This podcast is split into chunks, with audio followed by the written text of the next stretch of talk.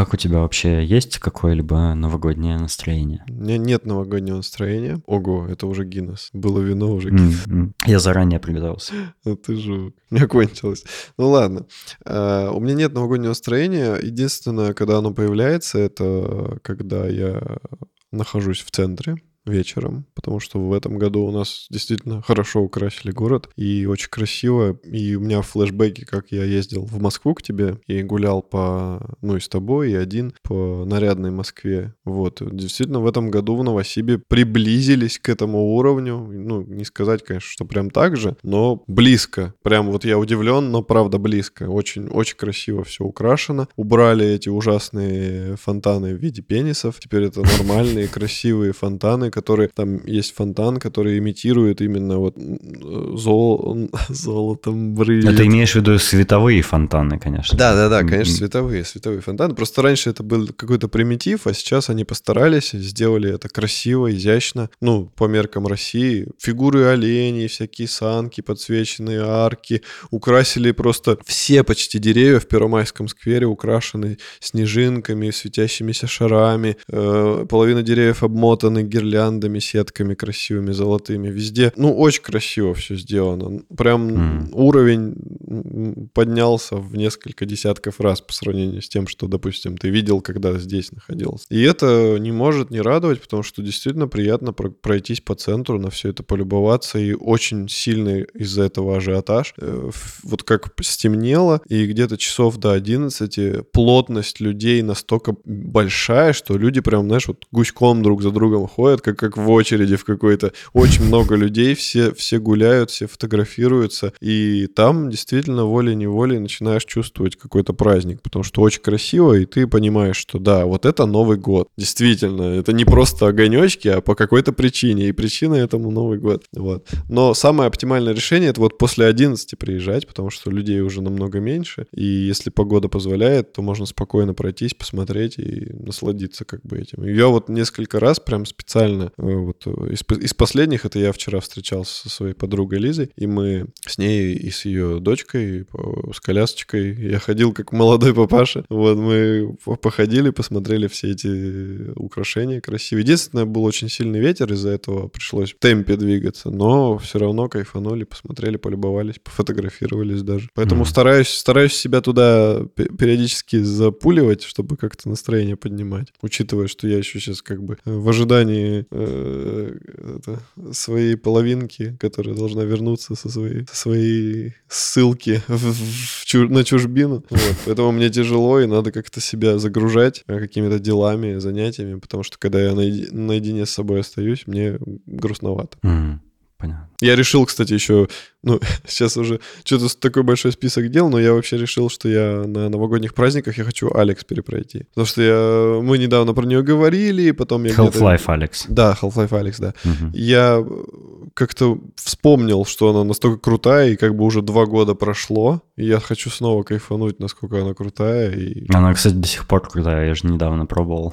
Ну вот, вот, я поэтому решил, что надо ее перепройти. Тем более я Oculus не брал в руки не несколько месяцев, не знаю, 4, может быть, может больше. Он просто уже такой пыльный стоит под столом, что я не знаю. Вообще. А во что это ты играл 4 месяца назад? А, ну, в Павлов, наверное. Хотя, подожди, наверное, больше 4 месяцев. Я нашел, я нашел, эм, я тебе потом расскажу, э, потом после выпуска тебе расскажу, скину название. Я нашел игру для Oculus, которая как Павлов VR, только, ну, меньше похожа на Counter-Strike, а больше на какой-нибудь Unreal Tournament или что-то типа того. И там тоже вот, ну, то же самое, только, короче, в другом сеттинге немного. Mm. Вот. И она запускается на, на квесте, то есть я в нее могу играть без проводов, и это прям так круто.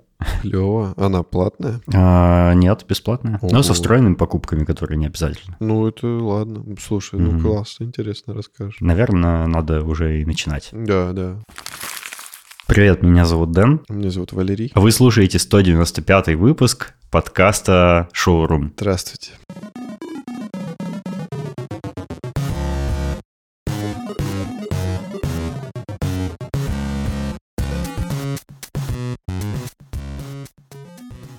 У нас много сегодня тем. Точнее, тем не очень много, но поговорить есть о чем, короче говоря. Э, выпуск, возможно, будет дольше, чем мы обычно вдвоем выпускаем. Не такой, конечно, длинный, как э, последний выпуск с Артуром Пайкиным. Кстати, если вы не слушали, послушайте. Там Артур, конечно же, рассказывает про свою лодку. А, но я хочу не с главного начать, а как бы более-менее хронологически начать. Э, хотя нет, это тоже получается не хронологически. Неважно, короче. Как надо, так и начнем. Начни уже. Я написал недавно пост новый у себя в личном блоге. Хочу э, воспользоваться возможностью, чтобы рекламировать свой личный блог, э, потому что пост связан с подкастом. Это пост, в котором я рассказываю, что за оборудование я использую какой у меня стап и как вообще происходит у меня запись. Э, там э, есть картинки, ссылки на микрофоны, аудиоинтерфейс, наушники, там все подряд, все, что я использую. Вот, если вам интересно, зайдите, ссылочку на этот пост я оставлю в шоу-нотах к этому выпуску. Вот, можете подписаться на мой блог или на мои соцсети и следить за мной. А, если, кстати, вы а, недовольны последними э, изменениями, которые Илон Маск проделывает с Твиттером, то у меня теперь есть еще микроблог э, в соцсети Мастодон. А, у меня там очень мало подписчиков, поэтому я всех приглашаю э, зафоловить меня в Мастодоне. Тоже оставлю ссылку. В общем, давай сейчас уже хронологически начнем, потому что есть одна тема, которой я хотел поделиться.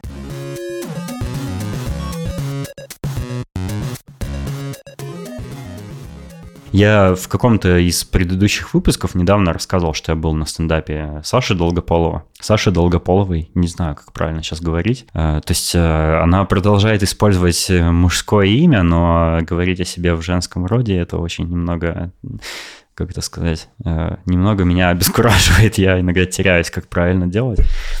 Э, ну, в общем, э, мне очень-очень тогда понравился этот стендап, и было очень весело. Ну, я в том выпуске уже рассказал, и мы с тобой поспорили про э, небинарность там и все такое. Вот, но э, какого-то там декабря, короче, в первой половине декабря, я побывал еще на одном стендапе русского комика в Амстердаме, э, на стендапе Дениса Чужого. И он, э, насколько я понимаю, более популярен, чем э, Александр Долгополов э, в широких кругах. Вот, но Долгополова я знаю, я слежу, я подписан на него, там смотрю все, что он делает на своем YouTube-канале. Мне очень нравится его юмор. Вот, Дениса Чужого я тоже смотрел на YouTube, видел там несколько его стендапов и все такое, но это не мой любимый комик, и как бы я не особо за ним следил, и последние какие-то его выступления я не видел видел. Но э, когда э, приезжал э, Артур Пайкин ко мне в Амстердам погостить, э, он мне сделал подарок на день рождения, мне купил билет на стендап Дениса Чужого.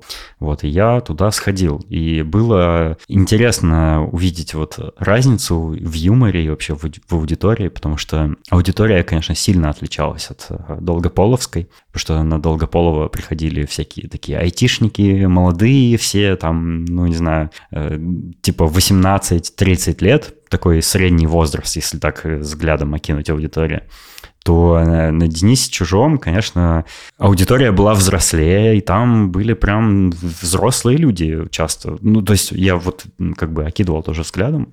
Эм, я сидел где-то в середине зала, и я посмотрел, так, и там были э, такие дамочки, какие-то фифочки с накачанными губами, которые пришли со своими ухажерами, знаешь, ну, все такое, типа, они пришли на мероприятие развлекательное, там пили шампанское, все такое. Открою тебе тайну, мы с тобой тоже взрослые люди уже.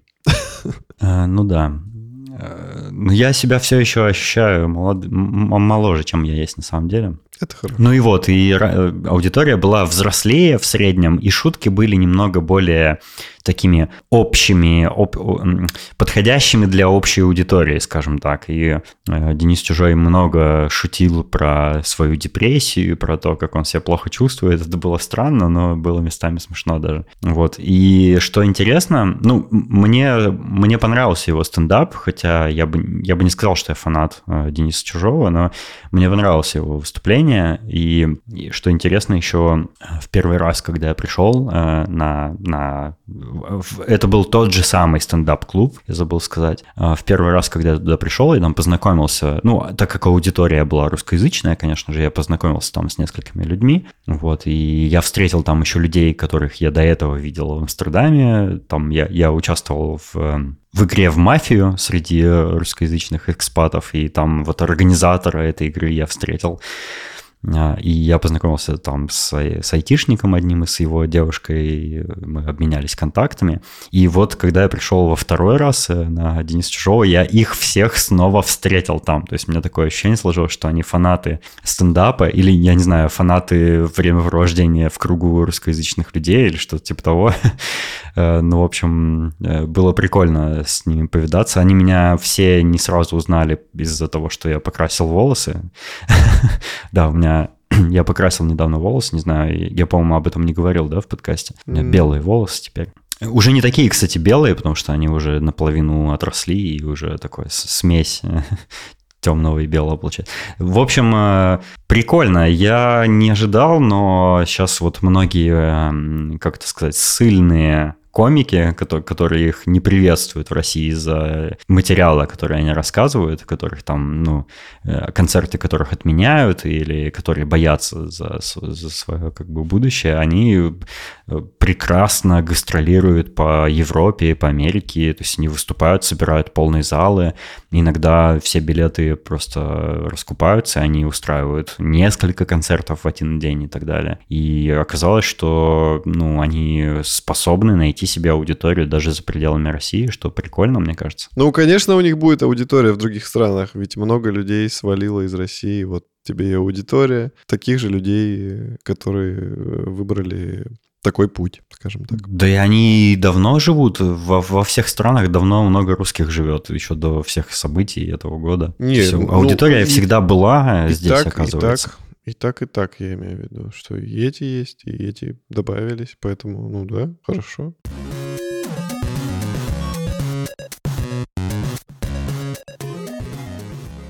Я недавно смотрел новый ролик. А, я подписан до сих пор на Руслана Усачева, потому что мне иногда нравится смотреть его шоу «Паравалить», в котором он рассказывает про разные страны.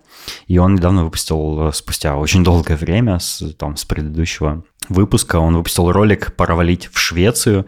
Я очень советую его посмотреть, это невероятно интересно. Он там рассказывает про то, как, э, ну, в общих словах, с туристической точки зрения, конечно же, он рассказывает, как устроена страна, и там много есть э, интересных открытий. Например, ну, Швеция, насколько я понял, полностью вообще решила проблему э, транспорта. У них нет ни пробок, у них прекрасный городской транспорт. И вот э, Руслан в этом ролике рассказывает, как это устроено, как это все работает, почему там все так работает хорошо. Я очень советую посмотреть, и Швеция вообще классная страна. Я в Стокгольме был э, однажды и собираюсь там побывать в следующем году, возможно, снова. Вот, и эм, в, в одном из эпизодов этого шоу, собственно, Руслан рассказывает, что у них есть такие места, как магазины продуктовые, в которые ты можешь прийти, и там сразу есть э, типа ресторан, ну или кафе, или столовая, ты приходишь в магазин за продуктами, и там можешь сначала поесть, а потом купить продуктов, которые ты только что поел, и уже отправиться домой. И, по-моему, это невероятная крутая идея, э, потому что, ну, э, людям людям иногда нужно отдыхать, потому что шопинг иногда бывает утомительный, ну, ты тоже, наверное, это знаешь, когда ты там несколько часов про, про, проводишь в каком-нибудь торговом центре, да, ты угу. устал уже, тебе хочется посидеть, там, выпить кофе, поесть, и там продолжить, закруглиться и уже потом пойти домой. Вот, и э, в Европе, как оказалось, и как я выяснил, э, это вообще нормальная тема, когда в магазинах есть рестораны. И для нас, для россиян, такая тема уже известна, потому что, ну, мы знаем, что в каждой Икее раньше было кафе, где ты можешь поесть фрикадельки или там любые другие вкусные блюда, вот, пока ты покупаешь что-нибудь себе для дома.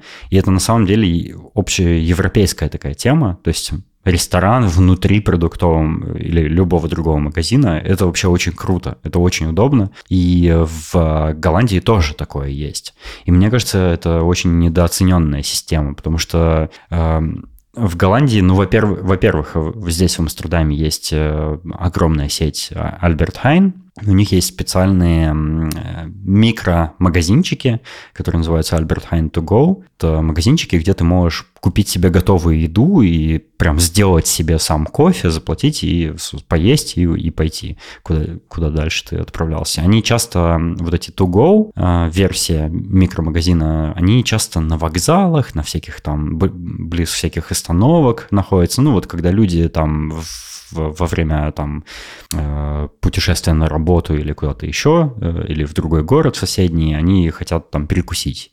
Это очень кстати. Но в целом и в больших э, магазинах этой сети есть просто встроенные как бы рестораны в магазин. И ты туда приходишь, и перед тем, как поесть, ты можешь там перед тем, как купить продукты, ты можешь, собственно, поесть э, еду, которая приготовлена из этих собственных продуктов, и это очень круто. Вот. И знаешь, я что еще заметил, что э, пока я жил в России, у меня было всегда такое э, впечатление от продуктовых магазинов, ну вот от таких крупных сетей, типа там Пятерочка или там эм, Мария Ра или что там еще бывает, я уже забыл, что это магазины такие очень что там всегда антисанитария, там всегда грязно, все какое-то обляпанное, заляпанное, везде грязь. Ну, знаешь, как, как ты ощущаешь, как будто ты в метро находишься, и ты вот аккуратно берешь с полочки, не прикасаясь ни к чему, и все такое, тебе хочется оттуда побыстрее уйти. По крайней мере, у меня всегда было такое ощущение. И вот эти корзины для продуктов, которые все время э, в чем-то липком, в, в, какими-то чеками внутри, все такое грязное, и да. я всегда это не любил. И вот что мне нравится, живя в Европе, что здесь магазины это в целом очень чистое место, очень такое прямо ухоженное, аккуратное, чистое и красивое место, где приятно находиться. Там всегда, там, там нет таких отделов, где там воняет рыба или там что-нибудь такое, знаешь, как в Ашане в каком-нибудь. Ты проходишь мимо рыбного отдела, и там просто хочется заткнуть нос и быстрее оттуда убежать. Или какие-нибудь отделы, там, не знаю, то в том же Ашане с какими-нибудь покрышками автомобильными, где воняет резиной. Здесь такого не бывает бывает. Здесь э, там в хлебном отделе э, пахнет э, приятной свежей выпечкой, которую там делают. Там в овощном отделе там знаешь, такие над овощами такие распылители э, э, воды стоят, которые опрыскивают медленно вот все эти овощи, чтобы они были в свежем состоянии. Э, там все, все какое-то такое прикольное, и ты ходишь как будто, в, не знаю, по парку развлечений, и э, в некоторых из этих магазинов ты можешь сразу и остановиться, сесть, поесть, э, и это просто великолепно. И мне кажется, вот этой системы очень не хватает русским магазинам. Эм, вот. Ну, я могу сказать в защиту России, что это все-таки зависит от во-первых, проходимости магазина. То есть, если это очень э, такое место, где циркуляция людей, концентрация людей большая, то тупо персонал э, не успевает. Во-вторых, это зависит от местоположения магазина, потому что буквально э, в субботу я был в пятерочке, я сам поразился этому, но это была пятерочка, которую я бы не отличил ни от какого, ну, я, я, я не отличил бы ее от европейского, скажем так, вот как ты описал магазина, потому что это было стеклянное здание полностью, э, в, в, типа все видно снаружи, там красивые стеллажи, там все абсолютно новое, там не было продавцов даже, там была только женщина, которая ходила и подтверждала, там, что тебе есть 18, если, допустим, ты покупал алкоголь. Я там... думал, женщина, которая кричит «Галя, 18 касса!» Вот не, не надо, надо отменить покупку. Вот и, и такого там не было. То есть это был абсолютно автономный, скажем так, магазин. Я там, в принципе, работников не видел, кроме этой женщины. Он довольно был большого размера. В принципе, полный, полный набор э, продуктов, которые, которые тебе могут понадобиться, там был. Я просто зашел, все купил, на кассе самообслуживания оплатил и вышел. Там даже не было охранника. Вот что меня поразило. И это был приятный сюрприз. И я вижу, что эта тенденция прослеживается э, в каких-то... Ну, если рассматривать, допустим, районы старые Новосибирска, понятно, что там будет занюханная пятерочка, где приходят э, либо бабульки, либо алкашня какая-то, которые, собственно, этот магазин засирают. И, собственно, там работают те люди, которые в этих районах э, живут, такие же, как бы, забулдыги, которые ничего в жизни не стараются делать, они э, не стараются сделать что-то лучше, они ходят как на каторгу, и магазин превращается в унылое дно. Но если брать, допустим, те же самые абсолютно магазины, ту же пятерочку, там, тот же какой-нибудь магнит, но в районах, где, допустим, новостройки или какой-то более центральный район Новосибирска, там абсолютно новый магазин, там все классное, красивое, новое, чистое, там работают не бабки какие-то, не Галя, никто не кричит, там все цивильно, красиво. То есть, видишь, э, видишь, в чем, э, в чем как бы разница? Ну, конечно, в деньгах вся э, разница. Разница в деньгах и разница в, в обновлении поколения. То есть вот э, современное поколение растет, уже другие взгляды, другой, другой подход к делу. И, собственно, сами, сами вот магазины, сами бизнесмены, которые это все организуют, они уже иначе организуют бизнес, они иначе организуют э, строение самого магазина, они делают больше, как-то берут ну, положительных идей, там, допустим, с Европы, там, с Америки, делают, делают красиво, делают приятно, стараются какие-то мелочи прикольные мутить. А вот это старое, оно потихоньку изживает себя, собственно, как и старое поколение, то есть оно как потихонечку исчезнет в какой-то момент. Ну, это естественное обновление. Просто э, мы же прекрасно знаем, что у нас отставание по, по развитию стран, оно сильное. И как бы глупо вообще сравнивать Россию и Европу, потому что мы находимся находимся, ну, немножко позади. Ну, даже не немножко, а множко. И нам, чтобы догнать этот уровень, мы его и не догоним, потому что та страна, она тоже будет дальше развиваться. И будет вот эта вечная гонка преследований, поэтому сравнивать здесь абсолютно бессмысленно, я считаю. Да я не то, что сравниваю, я просто делюсь э, ощущениями, что вот что мне нравится, что здесь вот магазины вот так устроены, не какое-то противное место, где не хочется прикасаться ни к чему. И еще это что место, где можно прийти и пожрать перед тем, Нет, как покупки круто, сделать. Круто. это очень круто. То есть э, Согласен. это очень удобно, потому что иногда, когда ты ходишь за покупками, ты смотришь на все эти прекрасные продукты, и у тебя слюни текут, и ты такой думаешь, блин, я не хочу домой идти, я хочу прямо здесь это съесть, и, и здесь это можно сделать. Интересный пример, кстати, приведу. Я где-то в 2001 году, по-моему, или в 2002 я ездил в Чехию, Э, с семьей. И тогда я первый раз э, увидел такую вещь, как э, заправки не просто где окошко, и ты туда денежку приносишь и сам заправляешься, а именно заправки с магазином, с кафешкой, там все чисто, там тоже столики, и все круто, круто, круто. И когда я это увидел, я такой, вау, я не представлял, что это возможно. А сейчас у нас, ну, в тот же Новосибирск взять, у нас теперь 90% заправок такие есть. Там есть и кафешка, и покушать можно купить, и продуктов, и в туалет сходить, не знаю, то что угодно. И, и самое некоторых даже душ бывает. Для, Самое... там дальнобойщиков. Да, да. Которые, ну... Самое смешное, что меня теперь это бесит. Вот в чем прикол. Почему? Потому что, потому что э, я сейчас стараюсь, кстати, всегда приезжать на заправку, где самообслуживание. То есть там можно прям на самой колонке, где пистолет, там сам все ввел, оплатил карточкой и уехал. И застрелился. Потому что когда ты приезжаешь на заправку с этими магазинами, то это начинается... Во-первых, там большие очереди из-за того, что кто-нибудь из этой очереди решил купить там три сосиски и пачку кента черного, и это все очень долго, и вот она пока сходит, потому что там, ну, как-то один человек все это делает, и ты стоишь, ждешь, хотя ты торопишься, ты просто заправиться приехал. Либо там э, ты приходишь на кассу, она начинает, а вот хотите, вот может вы хотите там кофе, а может вы хотите купить три шоколадки по акции. Я говорю, да просто заправьте меня. Она такая, а у вас есть там бонусная система? Я такой, а меня тороплюсь. Вот, поэтому я на такие заправки ездить перестал. Но как явление, то есть вот 2002 год, да, и спустя там какое-то время, я не помню, когда у нас эти заправки появились, ну, не сильно-то большой там разрыв по времени был. И да, это произошло, вот оно потихонечку, пере, ну, все потихонечку если, у нас если появляется. вспомнишь любые, э, любые фильмы про какие-то дорожные приключения, там всегда заправки, да. это магазины на самом деле. Да, да, да. Ну вот, и Обычно это фильмы ужасов, там всегда что-то плохое происходит на этих заправках. Ну да, либо разборки какие-нибудь бандитские.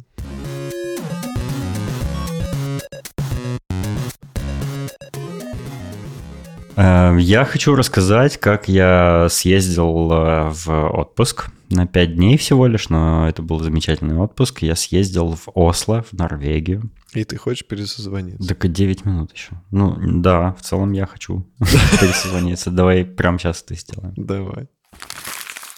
Путешествие в Норвегию было очень спонтанным решением. Э, я купил билеты на самолет и купил э, гостиницу практически спонтанно, но мне... Ну, я, я совершенно не жалею об этом, потому что, во-первых, э, я ни разу не был в Норвегии до, до этого, и мне очень нравится Скандинавия, мне очень нравится вот эстетика скандинавских стран, и я подумал, а почему бы и нет, хотя на дворе зима. Ну, Сложно, конечно, в Нидерландах зиму называть зимой, потому что здесь э, снег выпадает раз в 10 лет, типа того. Э, ну вот захотелось э, снова увидеть снег, холод испытать и ощутить вот это Рождество снежное. И с чего бы начать рассказ про это путешествие? Ну, начну, наверное, с транспорта. Во-первых, мне... Я, я летел э, голландской авиакомпании KLM э, из аэропорта Схипхол в Амстердаме в аэропорт Торп под э, Осло. Он довольно далеко от города находится. И перелет был просто великолепным. Я совершенно забыл, что... Я даже не то, что забыл, я даже не знал, что так можно, потому что, ну, у меня есть э, голландское, э, типа, резидентство, э, и оно позволяет мне свободно перемещаться по странам Европейского Союза. И чего я совершенно не ожидал, это что мне совершенно не нужен мой русский загранпаспорт, во-первых. Во-вторых, что я вообще не буду общаться с людьми, ни с какими э, людьми, которые вот на контролях там вообще в аэропортах. То есть я вообще скипнул все эти процедуры. У меня был только контроль только один раз, когда я отправлялся из, э, из амстердамского аэропорта, аэропорта Скипхол. Э, там меня просканировали с ног до головы, и все. Это был единственный раз, когда я взаимодействовал с, с людьми. Все остальное было... У меня был билет на самолет в виде, ну, в электронном виде QR-код, и для того, чтобы, собственно, сесть на самолет, ты подходишь к специальным воротам, прикладываешь свой билет в виде QR-кода к сканеру, и ворота открываются перед тобой, и ты проходишь.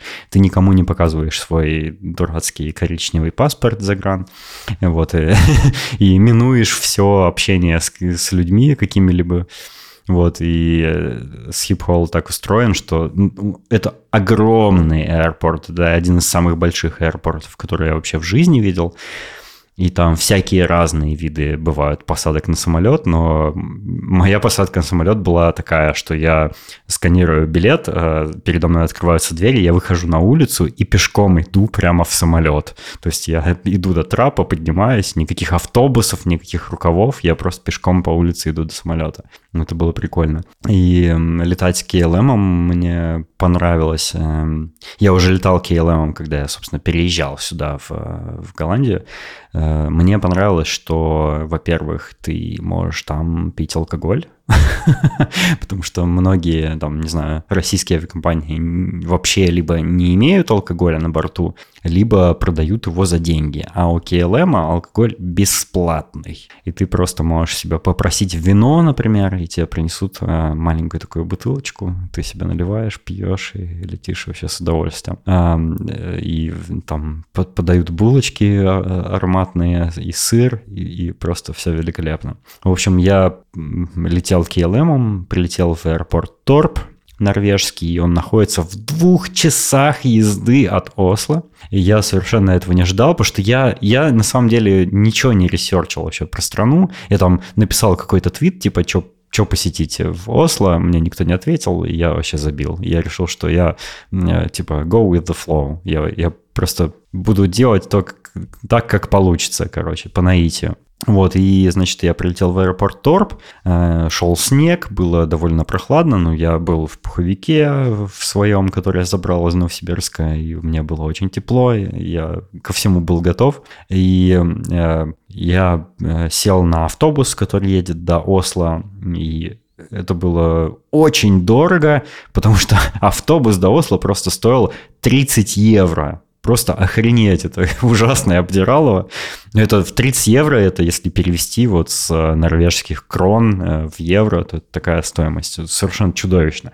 Но учитывая, что ты едешь 2 часа на автобусе, наверное, это как-то оправдано. Вот, ну и поездка была, конечно, очень впечатляющая, потому что э, Голландия абсолютно плоская страна. Здесь нет ни единого холмика, здесь все плоское, и ты вот если на третий этаж любого здания поднимешься, ты видишь вообще всю Голландию целиком с третьего этажа. А в Норвегии это такая страна с горами, и пока я ехал на автобусе из аэропорта Торп в Осло, э, я проезжал множество всяких туннелей через горы, каких-то надгорных, подгорных, окологорных дорог, и все было заснежено, и все такое было северное и красивое, и я наслаждался этими видами, и мне очень понравилось. И, конечно, в первые вот, э, как, как только я в Торп, э, в Торпе приземлился, первое ощущение было, блин, все выглядит как в России, потому что погода была русская,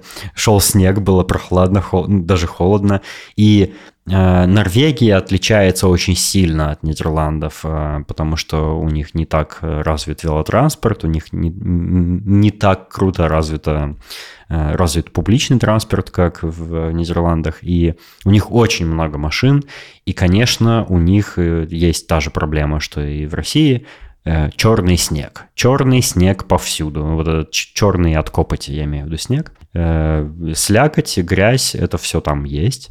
К сожалению, ну, это просто вот... Эм, от этого никак не избавиться, покуда, э, покуда в городе есть автомобили. Э, с двигателями внутреннего сгорания. Но у меня было такое первое впечатление, что типа, что ого, как сильно это похоже на самом деле на Новосибирск. Вот. Но а, еще отличие очень сильное было в том, что Норвегия находится ну, сильно на севере, и там очень темно. Там днем очень темно. Я даже твитнул фотографию э, для своих фолловеров и попросил угадать, какое сейчас время суток. Я сделал фотографию в 4 часа дня, но она выглядела как будто типа 2 часа ночи, потому что просто абсолютно черное небо, фонари светят, и абсолютно просто темно, как ночью. Там очень маленькая продолжительность светового дня. Там светло примерно типа с 8 утра до 3 дня и все. Все остальное время это ночь.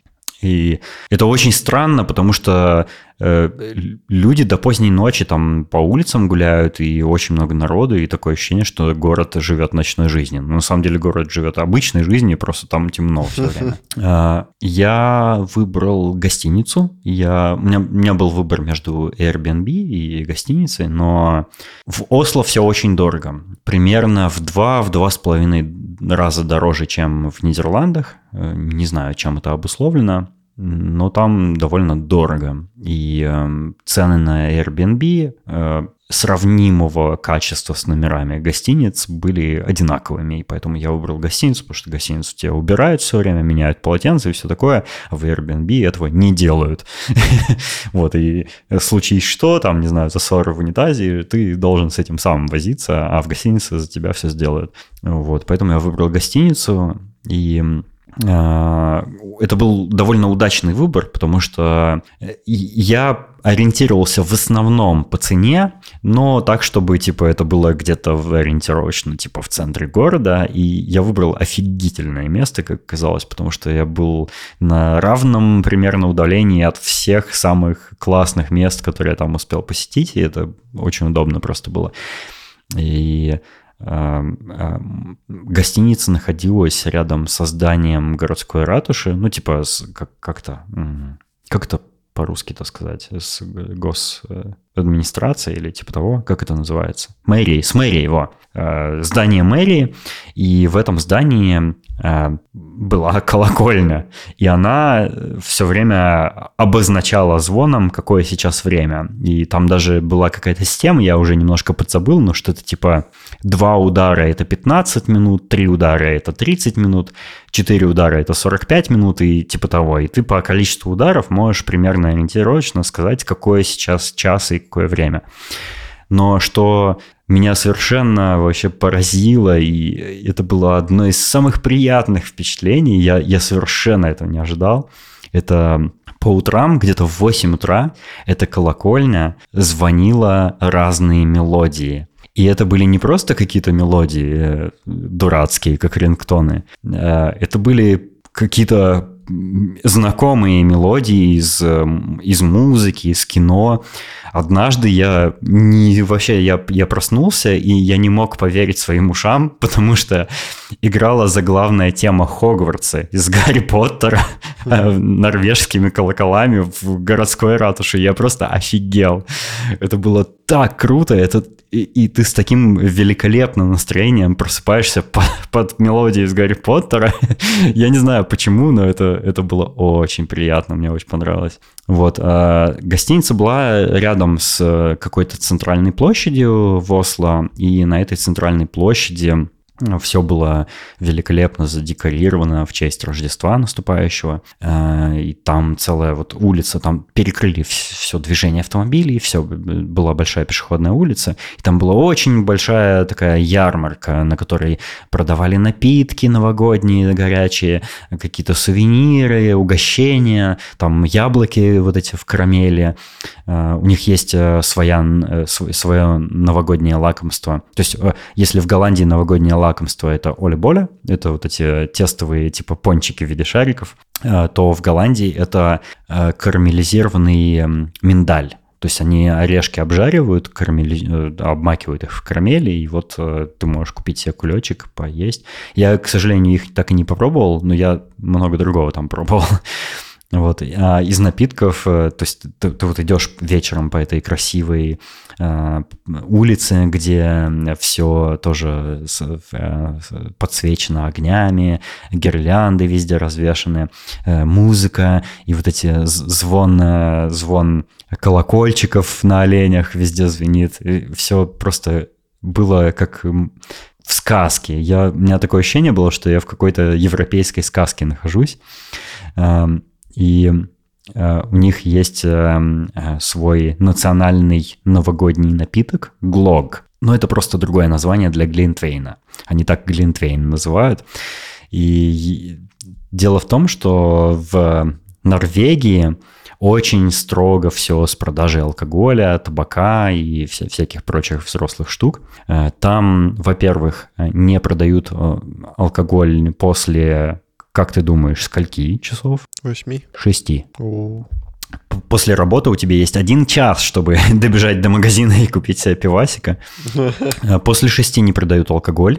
А по субботам после по-моему, то ли трех, то ли четырех, а в воскресенье не продают вообще. То есть по закону запрещено в воскресенье а, продавать алкоголь. И даже если ты придешь в ресторан в воскресенье, там тебе не нальют алкоголь. Именно по причине закона. И это, по-моему, очень круто. Э, ну, я, я всегда поддерживаю законы, которые ограничивают продажу алкоголя, потому что я считаю, что алкоголь это зло, несмотря на то, что я сам его пью довольно много, но э, я, я согласен с правительством Норвегии, я, я, я совершенно одобряю такое, такую систему. Что странно, э, кроме ограничения на продажу алкоголя, я заметил, что в Норвегии невозможно практически купить э, э, разные вещи, которые ты используешь в постели ночью. Презервативы, смазку и всякие такие взрослые штуки. Там просто нигде это не продают. И я пытался, я заходил в разные магазины, и там просто нет никаких ни отделов, ни секций, вообще ничего вот на эту тему. Я э, сначала долго интересовался, там, общался с продавцами, они вообще даже иногда не понимали, что я от них хочу. Мне сначала сложилось впечатление, что в Норвегии люди вообще не занимаются сексом, и они там размножаются делением или как-то так. Но оказалось, что норвежцы Э, получает все вот эти вещи, типа презики, от правительства бесплатно. То есть у них э, тоже есть какая-то государственная проблема, э, проблема государственная программа по борьбе там с, с заболеваниями, передающимися половым путем или что-то типа того.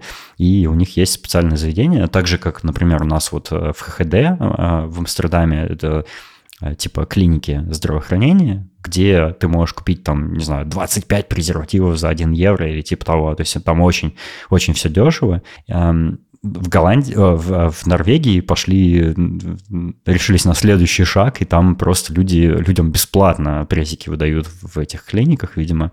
Э, я это э, на Reddit узнал. Я не знаю, насколько это достоверно, но это многое объясняет на самом деле. Я даже однажды подошел к продавцу э, в магазине, типа в 8 вечера, то есть, по идее, там, ну, нормальное время для покупки таких товаров. И я спросил, «А у вас есть смазка, люб? И он долго не мог понять, о чем идет речь, но я попытался ему объяснить, что, ну, это типа вот как машинное масло, только для людей. Он сказал, не-не, мы, мы такое не придаем, ну просто используй слюну. И он мне так показал, типа, используй слюну. Это было очень странно. Вот. Кстати, для тех, кто а, собирается путешествовать в Норвегию, могу дать лайфхак. Можете использовать э, пальмовое масло, кокосовое масло, оно э, обладает теми же свойствами, что и смазка. Эм, в общем, э, да, и э, сложности с покупкой алкоголя в, в, предновогодний период я в Норвегии обходился тем, что я постоянно пил глинтвейн. Э, там глинтвейн, там, там алкоголь нельзя пить на улице, так же, как и в любой цивилизованной стране. Там тебе, там его тебе даже просто не продадут так, что ты сможешь его куда-то унести. Если ты хочешь попить его, ты заходишь в заведение, пьешь его там.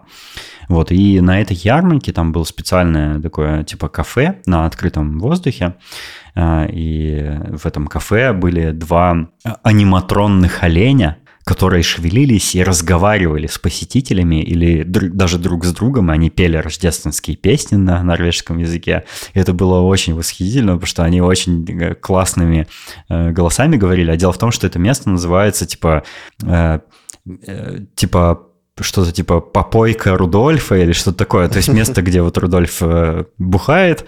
И эти олени там разговаривали пьяными голосами и пели песни э, какие-то рождественские, как пьяные люди бы их пели. И очень весело было. И, и просто дети там все были в восторге и стояли, смотрели на них. Вот, а я стоял там, заказывал без конца глинтвейн, пил, и это было совершенно чудесно, потому что там э, сделали такое типа кострище. На этом кострище такой, я не знаю, как это, такой чан или как железная такая миска здоровенная, гигантская, и ты можешь купить себе там маршмеллоу, пожа- посидеть с незнакомыми людьми вокруг этого костра, пожарить себе маршмеллоу, попить глинтвейн, пообщаться. И снег идет, и везде рождественская музыка, и абсолютно сказочная, непередаваемая атмосфера. Мне очень там понравилось. Вот в основном э, мой отпуск в Осло проходил так. Я, конечно, Э, испытал там несколько туристических приключений. Я сходил в знаменитый норвежский Вихеланд парк. Не знаю, как это произносить правильно. Вигеланд, Виджеланд.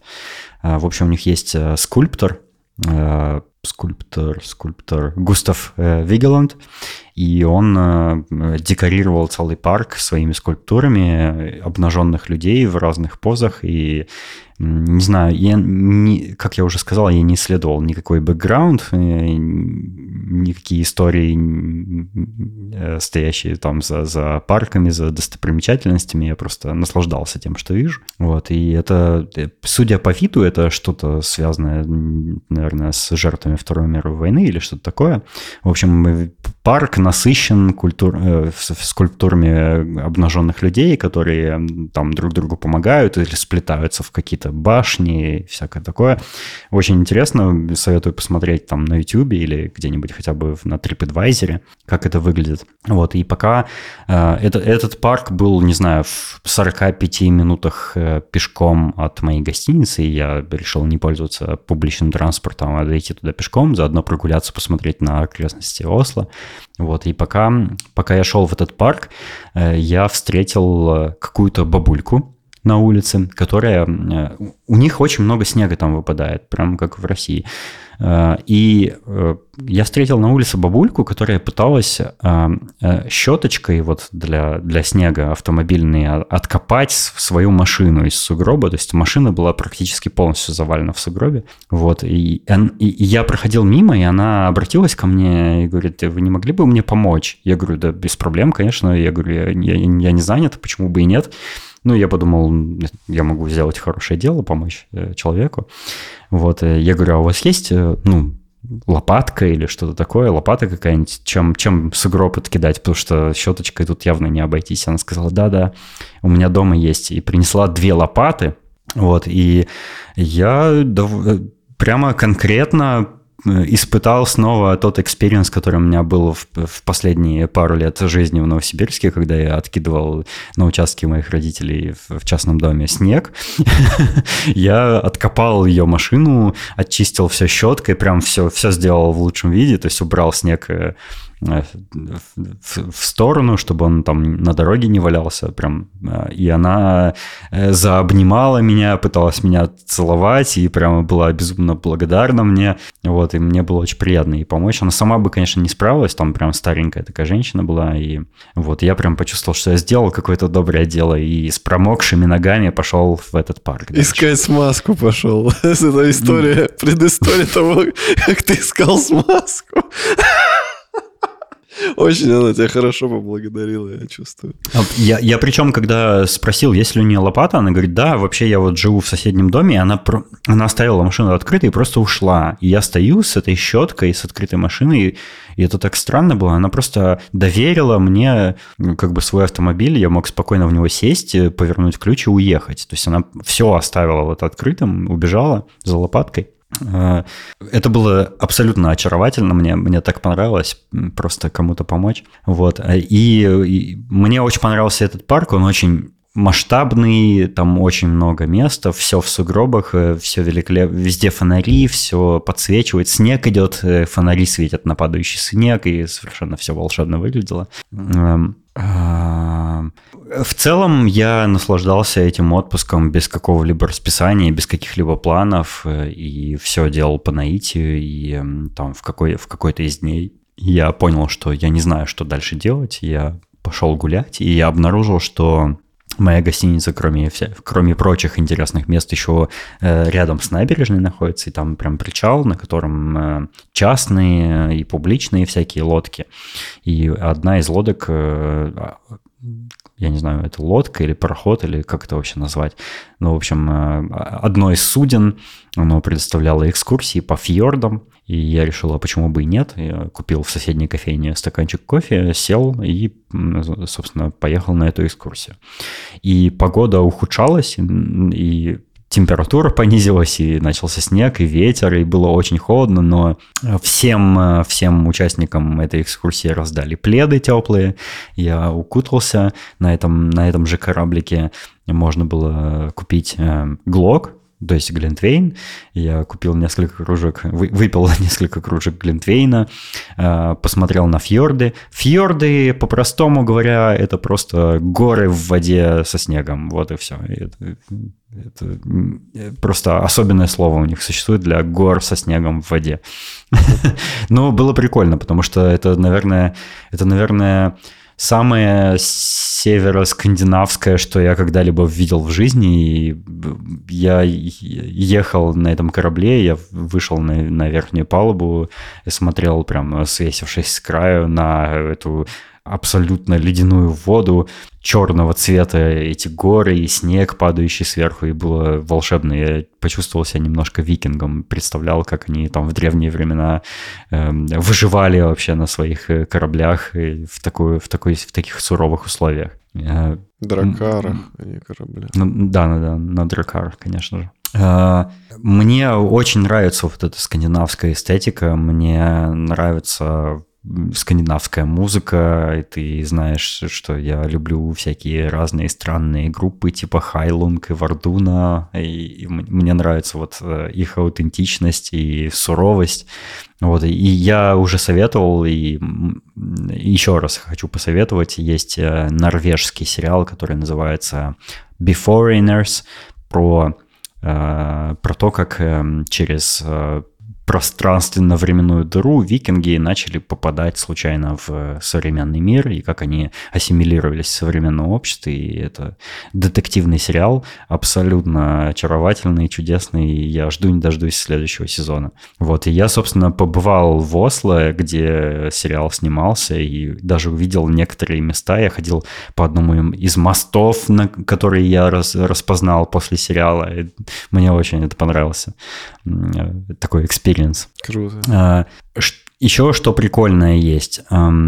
Я толком не воспользовался общественным, то есть не толком, а вообще никак не воспользовался общественным транспортом в Норвегии, а, но у них есть метро, и я побывал в метро, я просто не поехал на нем, но я спустился посмотреть просто, как у них выглядят станции. И первое отличие от э, голландских, а, амстердамских конкретно станций метро, это масштабность. Их станции просто какие-то супер гигантские, очень длинные перроны, очень все большое, огромное количество коридоров, каких-то запутанных переходов и э, не то, что, не то, что они запутанные, там, конечно же, везде есть навигация, там довольно просто было разобраться, понять вообще, куда тебе идти, если тебе куда-то надо поехать, но просто очень, очень оно такое прям как подземный мир какой-то свой. И у них есть свой стиль вот метро, и мне очень нравится наблюдать за тем, как каждое метро в разных странах выглядит совершенно по-разному. Вот, и норвежское метро тоже особенно выглядит. И оно устроено интересно, оно очень многоуровневое. И я впервые в жизни посмотрел на ход поездов прямо сверху, стоя над поездами. Это было прикольно. Я, кстати, многое из вот этих впечатлений э, записывал в виде сторис в Инстаграме, и у меня есть подборка сторис там в Инстаграме. Если вам интересно посмотреть на э, мои приключения, все это сохранено, и это до сих пор можно посмотреть, поэтому подпишитесь на меня. Э, ссылочки на наши с Валероном в соцсети у нас всегда в шоу-нотах указаны, поэтому можете пересмотреть.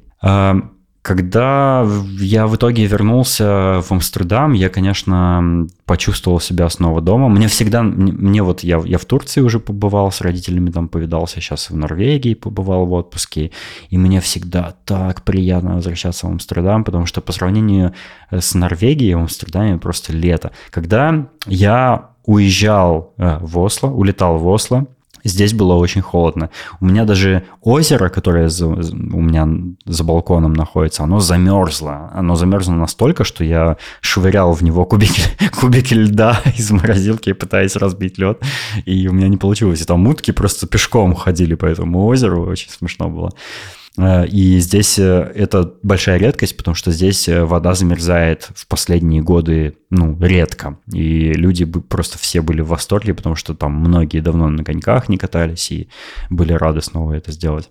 Вот. Когда я вернулся, здесь была плюсовая температура, типа плюс типа 6 градусов или что-то типа того. И все растаяло, конечно, и, и на, э, это был огромный контраст, потому что я из минус 15 градусов вернулся в плюс 6, и мне было тепло, я почувствовал себя дома, наконец-то, в родном Амстердаме, не в родном, но в любимом Амстердаме. И э, у меня такое же ощущение после Турции было. Я вернулся из Турции, с облегчением выдохнул, что фух, я дома наконец-то. И точно так же было после Норвегии. Однако, в отличие от Турции, э, в Норвегии мне очень понравилось. Вот, и я всем э, советую, кто имеет возможность там побывать. Сейчас это не так просто сделать, я знаю, но я очень советую там побывать, потому что там есть своя какая-то вот это, эм, свое вот это очарование э, севера скандинавское, и оно сложно передается описанию. Вот такое у меня было путешествие в Норвегию. Да, круто, завидую. Я давно мечтаю куда-нибудь съездить, но мне не светит это в ближайшее время пока. У такое было ощущение, что ты сейчас уснешь, пока я все это рассказывал. Ну, учитывая, что у меня 3 часа 10 минут ночи,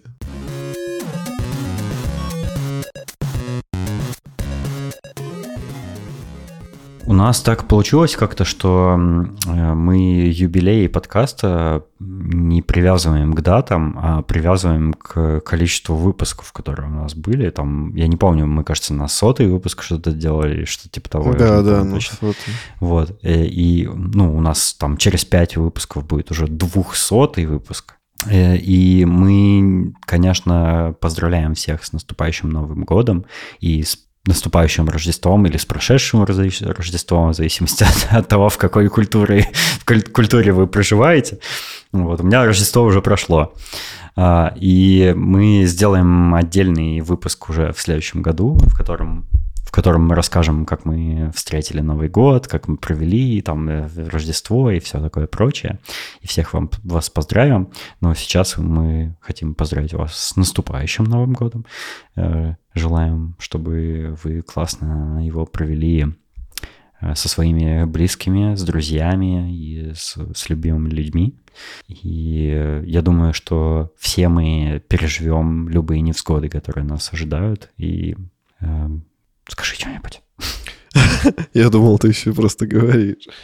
Э, я тебя поддерживаю, Денисон. Главное не унывать, не раскисать. Мне кажется, что всегда э, идет за чем-то тяжелым что-то очень хорошее и прекрасное. И в какой-то момент просто мы снова вздохнем с облегчением и будем радоваться жизни.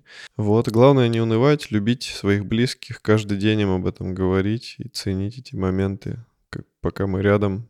Вот. Я думаю, мы уже в выпуске в следующем году, который выйдет, э, расскажем э, всякие итоги предыдущего года, как что, что у нас в жизни случилось, все такое. Это mm-hmm. будет такой выпуск на расслабоне, потому что все будут отмечать, видимо, радоваться, и yeah. э, все будут очень ленивые, и поэтому выпуск тоже будет ленивый, и мы уже готовы лениться, поэтому э, готовьтесь к праздникам, мы вас всех поздравляем, э, желаем вам счастливого Нового года. Вот, и мы очень благодарны, что вы продолжаете слушать э, подкаст Showroom.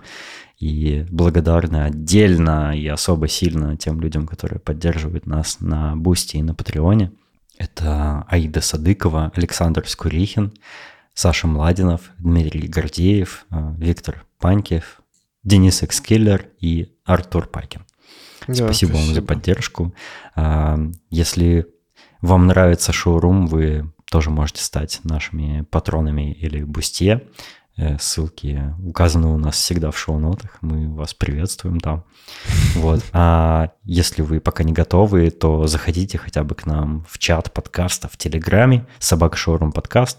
Э, там мы с вами можем поговорить на любые темы. У нас там э, в основном тихо в последнее время но иногда мы что-нибудь все вместе обсуждаем. Поэтому э, спамить вас новыми сообщениями этот чат не будет, не переживайте. Да, но в любой момент вы можете заобщаться с нами или предложить какую-то интересную тему для того, чтобы мы ее с Денисоном обсудили. Да, также если вам не будет лень, напишите нам, пожалуйста, отзыв в Apple Podcasts, потому что отзывы э, с, с положительными оценками влияют на рейтинг там какой-то там у Apple, я уже не знаю какой, э, но это помогает нам находить новых слушателей, и вы можете нам этим помочь. И мы вас не призываем писать обязательно положительный отзыв, можете просто честно свои впечатления писать, и обычно мы зачитываем ваши отзывы в следующих выпусках после того, как их обнаруживаем. Вот, без, без прикрас, без редактуры. Да. А, спасибо, что были с нами. Э, до встречи в следующем году. Всего вам доброго. С наступающим С наступающим Новым годом. Целую. И тебя целую тоже. И я тебя целую. Пока. Пока.